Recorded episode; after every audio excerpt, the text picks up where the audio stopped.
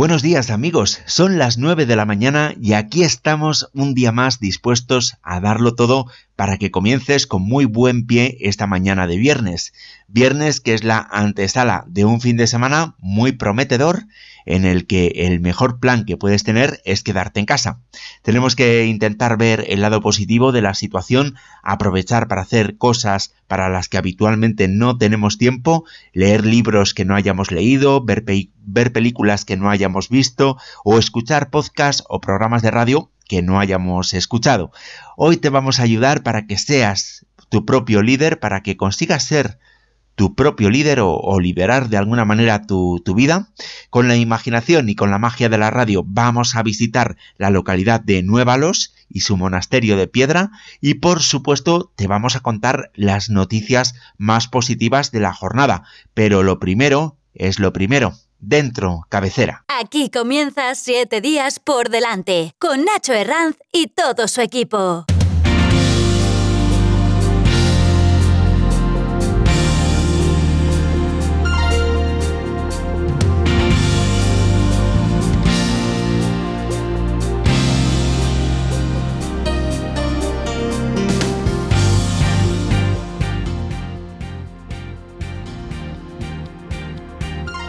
Amanece este 24 de abril con cielos bastante nublados en todo el centro peninsular y con posibilidad de algunos chubascos a medida que vaya avanzando la jornada.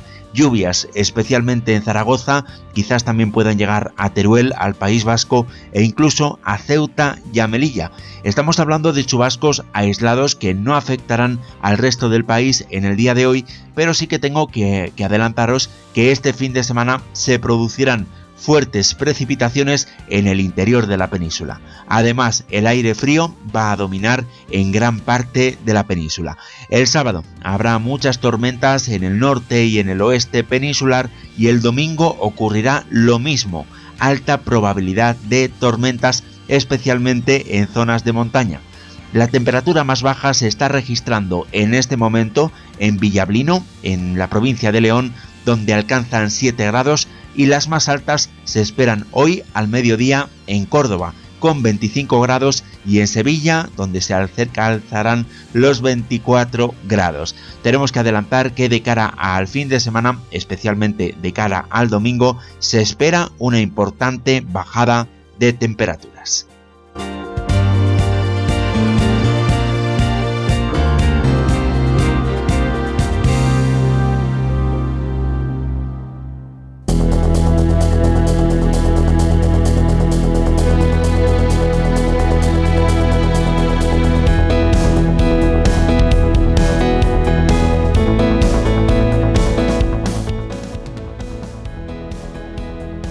El Ayuntamiento de Sevilla reanuda también el servicio público de alquiler de bicicletas. El objetivo es gestionar el servicio del parque público de 2.500 bicicletas, así como la red de 200 kilómetros de carriles bici de la ciudad para realizar aquellos desplazamientos permitidos a los puestos de trabajo dentro del actual estado de alarma. Con esta decisión se siguen las recomendaciones sanitarias y los criterios generales establecidos públicamente por parte del Ministerio de Sanidad en torno a la seguridad del uso de la bicicleta para desplazarse a los puestos de trabajo.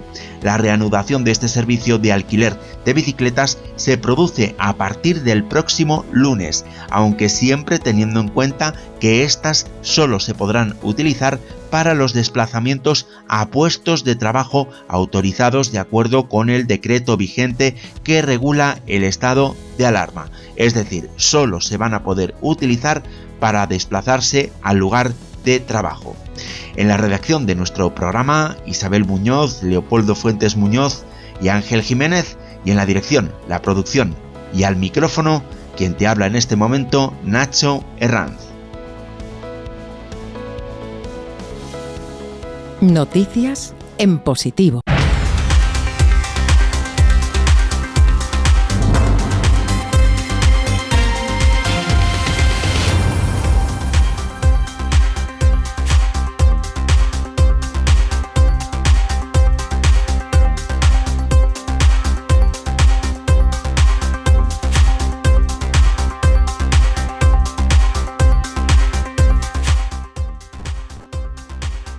La generosidad tiene el poder de unir y curar a las comunidades en las buenas y en las malas. Una amenaza global como el coronavirus COVID-19 afecta a todas las personas del planeta y se nos presenta como una oportunidad para unirnos en una comunidad global.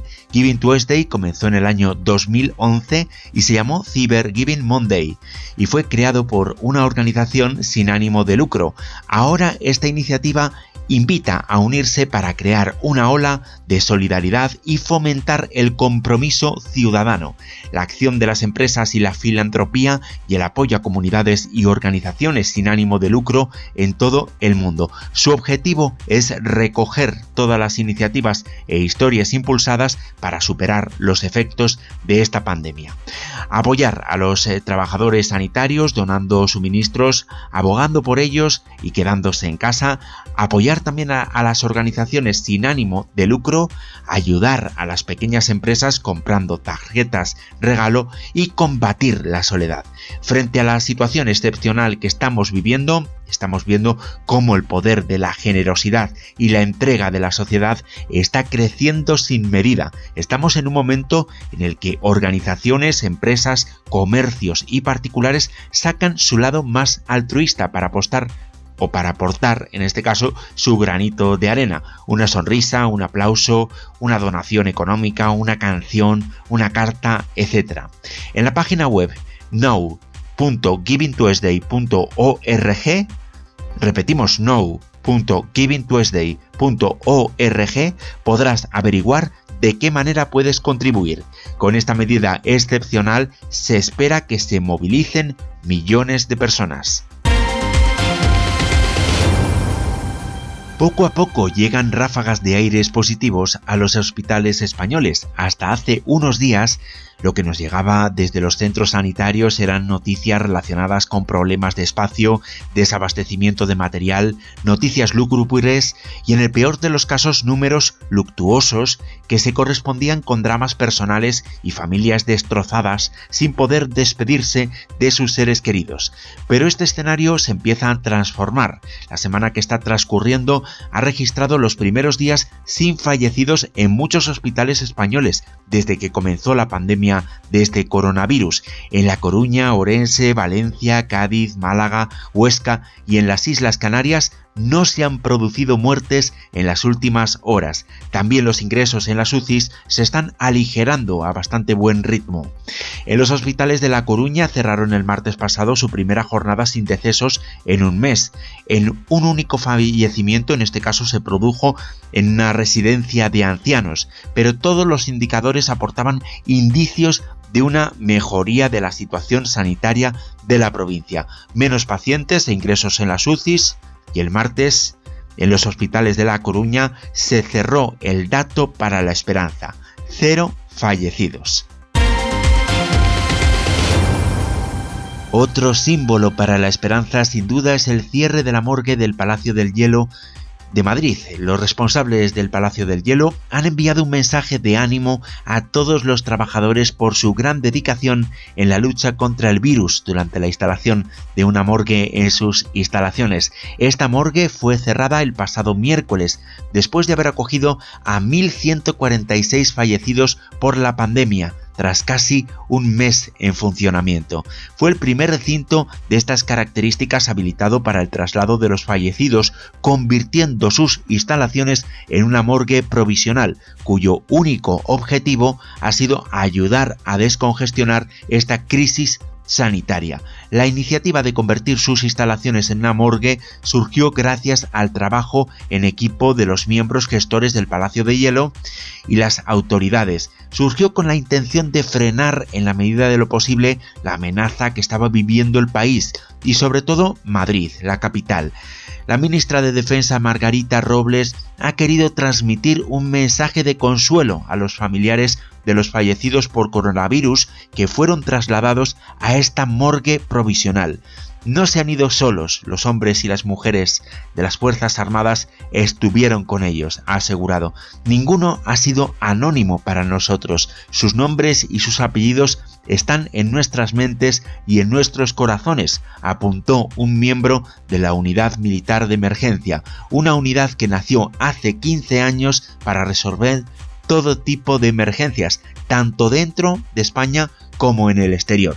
El alcalde de Madrid, José Luis Martínez Almeida, ha asegurado que el cierre de la morgue supone un halo de esperanza ya que dicha instalación ha sido símbolo del horror, de la tragedia y del drama. Es sin duda una buena noticia, cualquier muerte es una desgracia y sigue habiendo, pero podemos mirar al futuro con un cierto halo de esperanza, con una luz al final del túnel. Alemania autoriza un ensayo clínico con una vacuna de ácido ribonucleico para el COVID-19. El Pop Ehrlich Institute responsable de la autorización de los ensayos clínicos y de la evaluación y la autorización de las vacunas en Alemania, ha dado su visto bueno al primer ensayo clínico de una vacuna contra el COVID-19 en el país germano. La autorización de este ensayo es el resultado de una evaluación cuidadosa del perfil de riesgo y del beneficio potencial para el candidato a vacunarse. La vacuna candidata de la compañía biotecnológica BioNTech en Mainz es la vacuna llamada de ácido ribonucleico que contiene la información genética para la construcción de la llamada proteína espiga de COV2 o partes de la misma en forma de ácido ribonucleico. A través de un comunicado, el instituto indica que los primeros ensayos clínicos tienen como objetivo investigar la tolerabilidad general de los candidatos a vacunas, así como su capacidad para inducir una respuesta inmune específica contra el patógeno.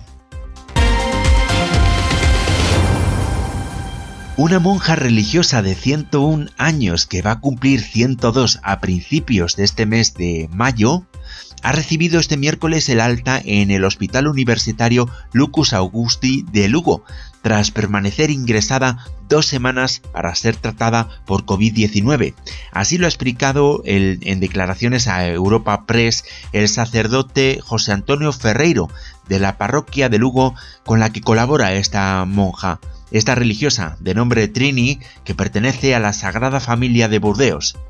Al parecer, la centenaria se alegró mucho al llegar a casa, en un piso del barrio de La Milagrosa, donde se encuentra su congregación. La religiosa ha abandonado el hospital universitario Lucus Augusti de Lugo entre aplausos del personal del centro y entre gritos de bravo por parte de las trabajadoras. A su vuelta a casa, Trini ha sido recibida con mucha alegría. Está claro que siempre es una esperanza que una persona mayor pueda superar el coronavirus y supone un gran ánimo para todos.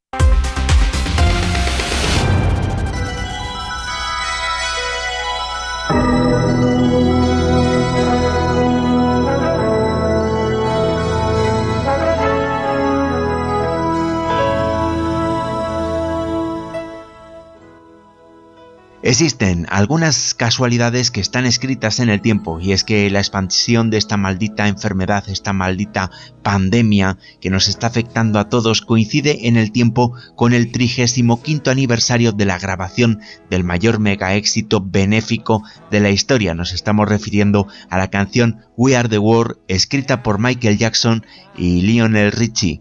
En este caso esta gran canción surgió como un arma cultural para frenar otra pandemia la del hambre en Etiopía y en otros países de África. La idea consistió en meter en un estudio a cuantos más artistas famosos mejor, aprovechando la entrega anual de los premios de la música en Los Ángeles y finalmente participaron 45 artistas que tuvieron que aprenderse la canción sobre la marcha. Estamos hablando de artistas como el propio Michael Jackson, George Michael, Diana Rose, eh, Ray Charles, eh, Tito Jackson, Billy Joel, Cindy Lauper, Paul Simon, Tina Turner y muchísimos más. Es un auténtico canto a la esperanza con el que ponemos hoy la nota musical a nuestro programa.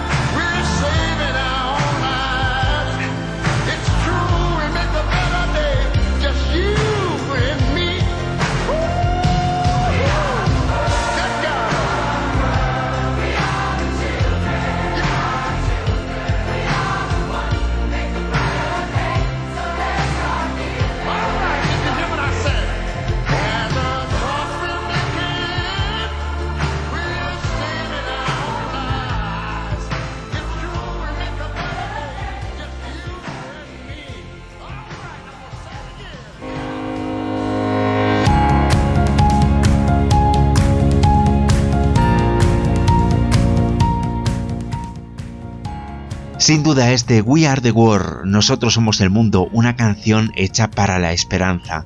Por cierto, otro día escucharemos la versión de esta canción en castellano. Y es que nosotros somos el mundo y sin duda alguna tenemos que ser también amor. Y por cierto, dicen que el amor es el arma secreta de los mejores líderes y hoy vamos a hablar precisamente de esto, de liderazgo. Según dicen, eh, puede haber líderes malos, líderes efectivos y líderes muy exitosos, pero seguro que cada uno de nosotros vamos a poder encontrar nuestro propio estilo de liderazgo.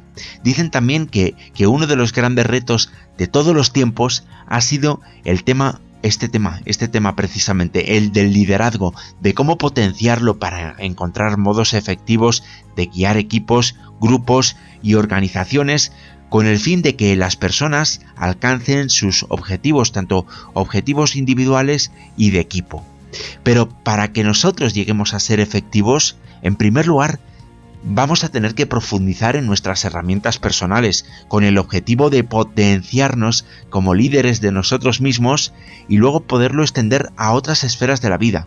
Porque sí, amigo, si tú quieres ser líder, si queremos ser líderes, tendremos que ser tendremos que comenzar por liderarnos a, nosotros mismos. ¿eh? De esta forma, pues lo, vamos a poder extender luego a otras esferas de la vida y a otras organizaciones.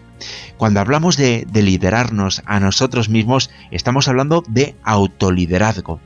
Para liderarnos a nosotros mismos tendremos que ser inteligentes emocionalmente y ganar en autocontrol y autorregulación. Vamos a tener que ser responsables de todas nuestras acciones, nuestros resultados y de todo lo que ocurra en nuestra propia vida.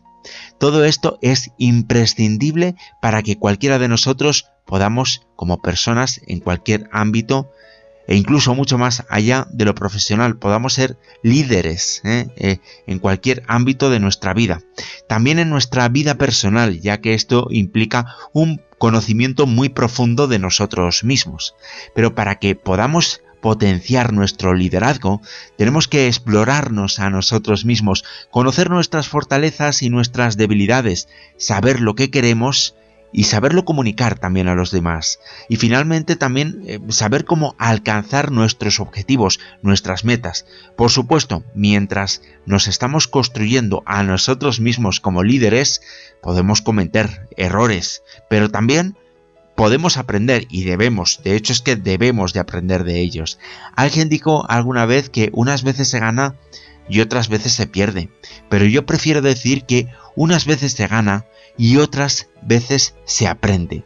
Me parece mucho más acertada esta frase, mucho más ganadora, para admitir nuestros propios errores y también para aprender de ellos, desde luego es fundamental controlar también nuestras propias emociones. Controlar nuestras emociones nos va a servir para no dejarnos deslumbrar cuando lleguemos al éxito y para no sentirnos derrotados cuando fracasemos.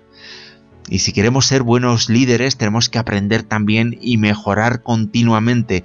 Y en este proceso continuo de construcción de nuestro liderazgo es muy normal que sucedan tanto los éxitos como los fracasos, porque al fin y al cabo somos seres humanos. Por este motivo tenemos que, desarrollar la capacidad de admitir que nos podemos equivocar, aunque seamos muy listos, porque efectivamente somos muy listos, pero nos podemos equivocar.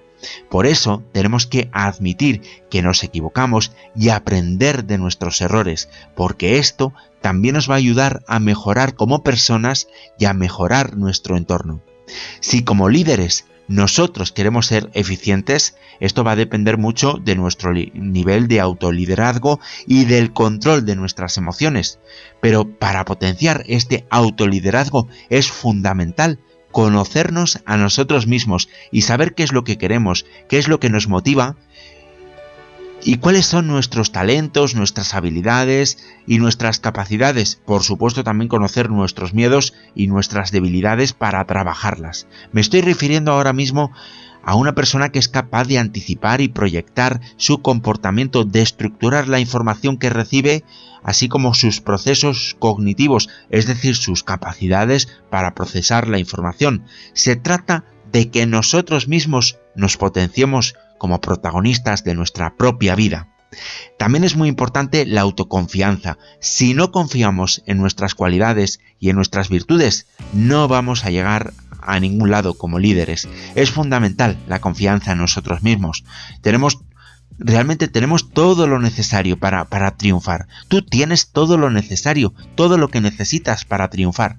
Una vez que, que, que, ya tenemos claro que tenemos todo lo necesario para triunfar, podremos iniciar un proceso de cambio. Y de esta forma vamos elaborando nuestras motivaciones, vamos tomando nuestras decisiones, vamos configurando nuestro proyecto de vida, definimos nuestros propósitos y el sentido de nuestras vivencias, pero para que nosotros podamos ser líderes de nuestra propia vida, también es muy importante que nuestra vida tenga un sentido, que tengamos claras cuáles son nuestras metas, cuáles son nuestros objetivos. Lógicamente, nuestro comportamiento tiene que estar orientado al logro de estos objetivos y estos objetivos tienen que ser acordes a nuestros valores y a nuestros recursos personales. Y es que el querer liderarnos a nosotros mismos y la inteligencia emocional están estrechamente ligados. Yo creo que no podemos eh, separar una cosa de la otra. Desde luego, sin ser inteligentes emocionalmente, no vamos a conseguir ser líderes ni tan siquiera de nosotros mismos. No sé si te has dado cuenta, pero realmente el arte de ser un buen líder es el arte de ser uno mismo. Nosotros como líderes tendremos que facilitar a las personas que estén a nuestro alrededor el que puedan conseguir también sus objetivos. Quizás les tenemos que enseñar un poquito a ser líderes también. Al final, lo que más nos importa es nuestra felicidad y la de la que y la de la, la de los que están a nuestro a nuestro lado. En conclusión, nosotros como líderes nos tenemos que hacer a nosotros mismos. El líder se hace a sí mismo. Nosotros nos hacemos a nosotros mismos porque cada uno de nosotros somos únicos y nuestro proceso de desarrollo personal es único también.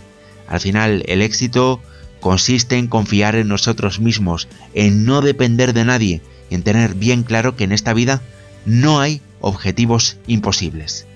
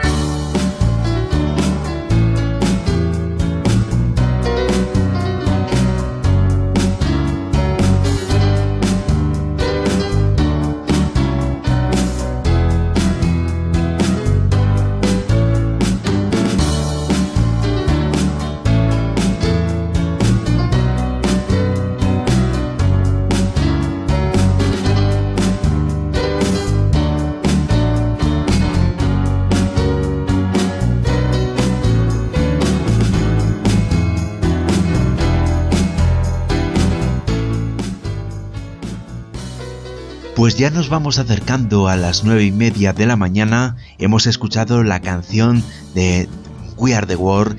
Te hemos contado noticias positivas, te hemos hablado de autoliderazgo y ahora nos vamos a relajar un poquito y nos vamos a ir a viajar a uno de esos lugares donde seguramente nos recibirán con los brazos abiertos una vez que termine este confinamiento. Nos vamos a ir en este caso a la provincia de Zaragoza para descubrir un entorno natural maravilloso. Vamos a conocer la villa de Nuevalos y su monasterio de piedra.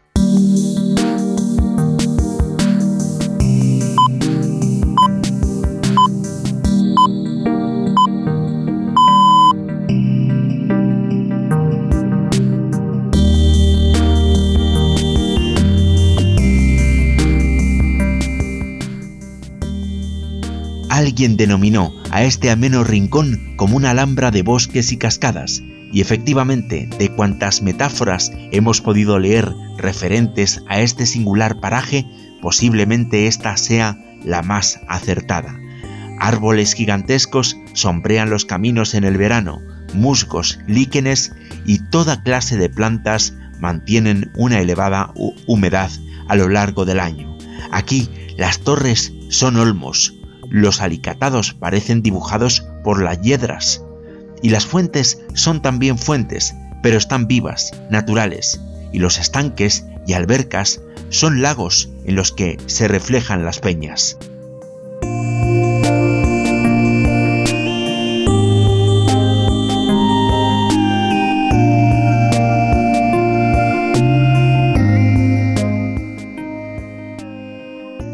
Esta alhambra aragonesa es una mezcla de jardín, bosque, parque y vergel, atravesado por un río, el Piedra, de manera que lo convierte en un verdadero oasis en medio del gran desierto de la Piedra, uno de los lugares más áridos de la provincia de Zaragoza. Nada ni antes ni después hace presagiar al viajero que se acerca a tierras de Nuévalos, bien desde Alama de Aragón o desde Molina de Aragón, nada hace presagiar la existencia de este Edén de verdura y frescor.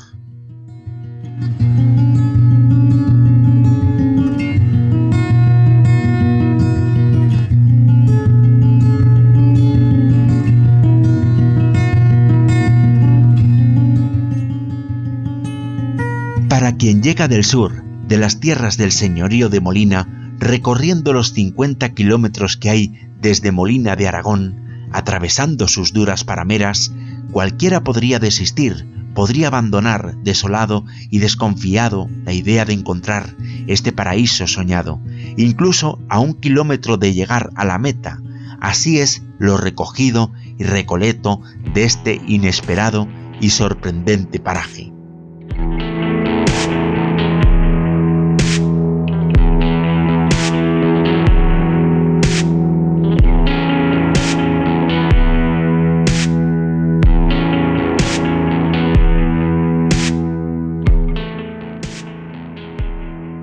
Está declarado como paraje pintoresco y no tiene el título de parque nacional porque es propiedad particular.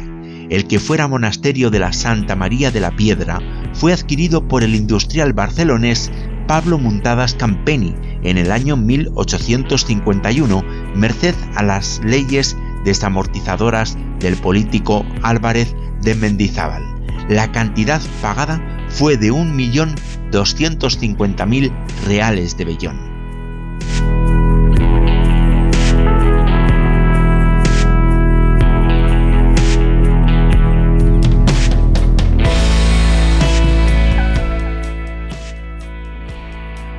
Pero los orígenes del que fue monasterio de Nuestra Señora de la Piedra se remontan a las postrimerías del siglo XII, cuando Alfonso II de Aragón y su esposa Doña Sancha concibieron la idea de tener un monasterio en las tierras de su reino.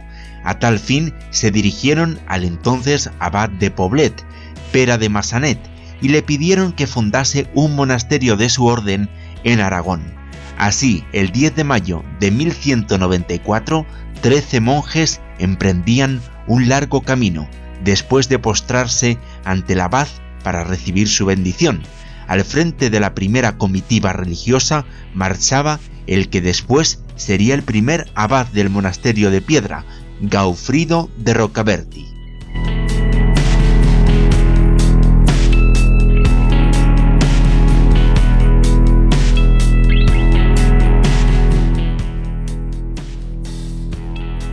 Casi seis meses duró el viaje de los trece fundadores. En tierras de Teruel estuvieron en Cilleruelos examinando dicho lugar, pero no llegó a complacerles, por lo que continuaron su andadura hasta que llegaron a Piedra Vieja el 20 de noviembre, lugar que definitivamente escogieron para establecerse.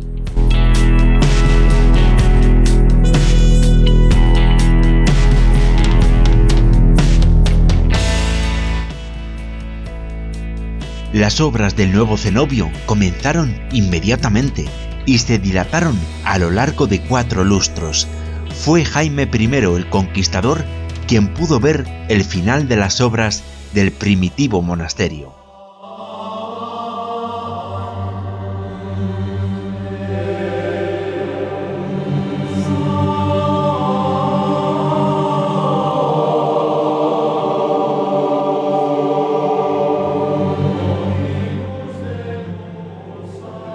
En la actualidad, la iglesia es una de las dependencias más deterioradas del recinto, construida en periodo de transición del románico al gótico, con añadidos posteriores, cuando fue adquirida por el industrial Pablo Muntadas.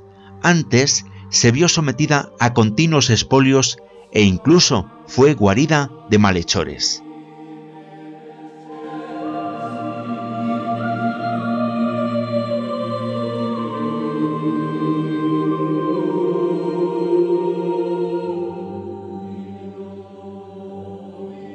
Quizás el elemento arquitectónico más destacado del monasterio sea la torre del homenaje, una construcción de planta cuadrada y 15 metros de altura rematada con almenas.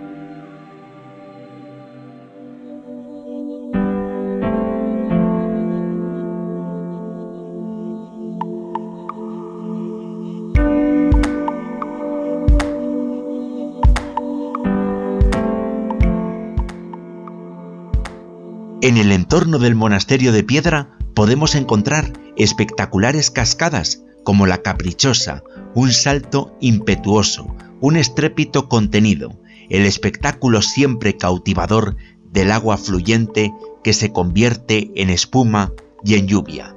También nos encontramos el salto de los chorreadores, con su cascada dividida en tres brazos.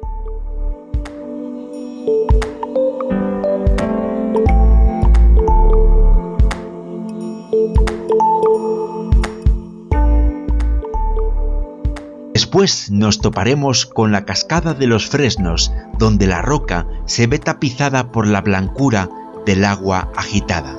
Pero en medio de tanta cascada, también nos podemos encontrar con rincones tranquilos como el baño de Diana, rodeado de una frondosa vegetación donde abundan arces, fresnos, castaños, chopos, olmos y nogales.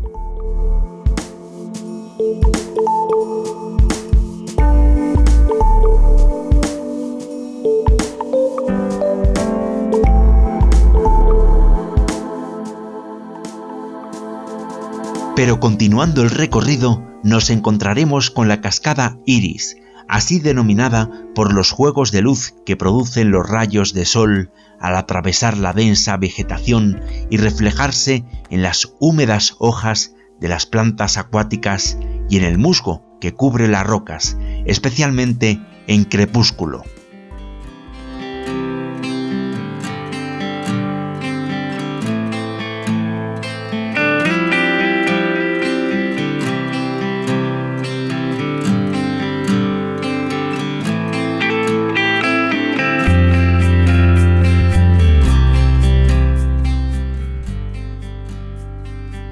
Pero sin lugar a duda, la cola de caballo es el más espectacular de todos los saltos de agua del parque.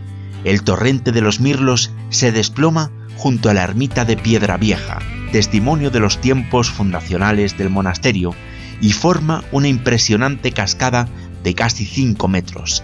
Detrás de ella se encuentra la Ruta Iris, una enorme sala, fascinante escenario para la contemplación de la cascada.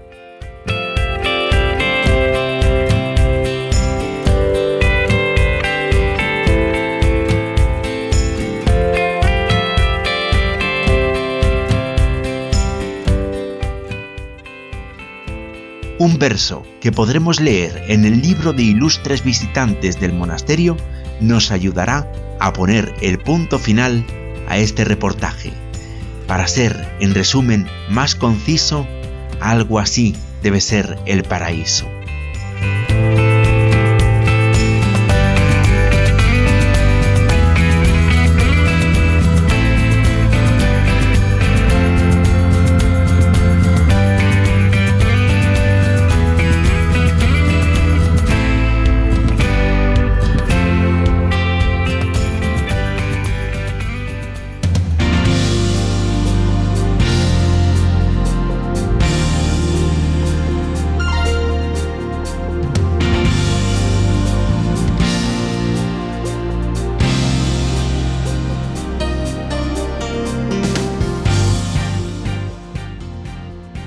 Hemos recorrido el monasterio de piedra, te hemos dado algunas claves para convertirte en el líder de tu propia vida y te hemos contado todas las noticias positivas de, esta jornada.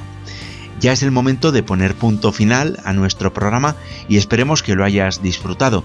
Como siempre te digo, tenemos en nuestra página web a tu disposición www.7diaspordelante.es con el 7 en número y el por con la X tenemos también nuestro correo electrónico para todas vuestras opiniones, sugerencias, etc. Buenos días arroba 7 delante.es y por supuesto tenemos nuestra línea de WhatsApp para que nos dejes tus mensajes de voz, el 628 041 073. Te lo repito, 628 041 073.